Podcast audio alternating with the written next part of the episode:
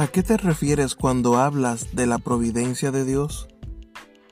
Al poder todopoderoso y omnipresente de Dios, por el cual Él sostiene y gobierna el cielo, la tierra y todas las criaturas como si estuvieran en su mano, de modo que las hierbas y el pasto, la lluvia y la sequía, los años fructíferos y los infructuosos, la comida y la bebida, la salud y la enfermedad, la riqueza y la pobreza, y todas las cosas no nos vienen por azar, sino de su mano paternal.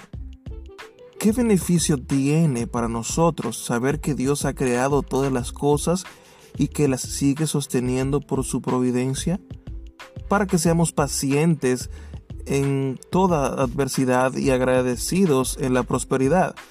También para que en lo porvenir pongamos nuestra firme confianza en nuestro Señor y Padre fiel, estando seguros de que ninguna cosa creada nos separará de su amor, pues todas ellas están en su mano, de manera que no pueden ni siquiera moverse sin su voluntad.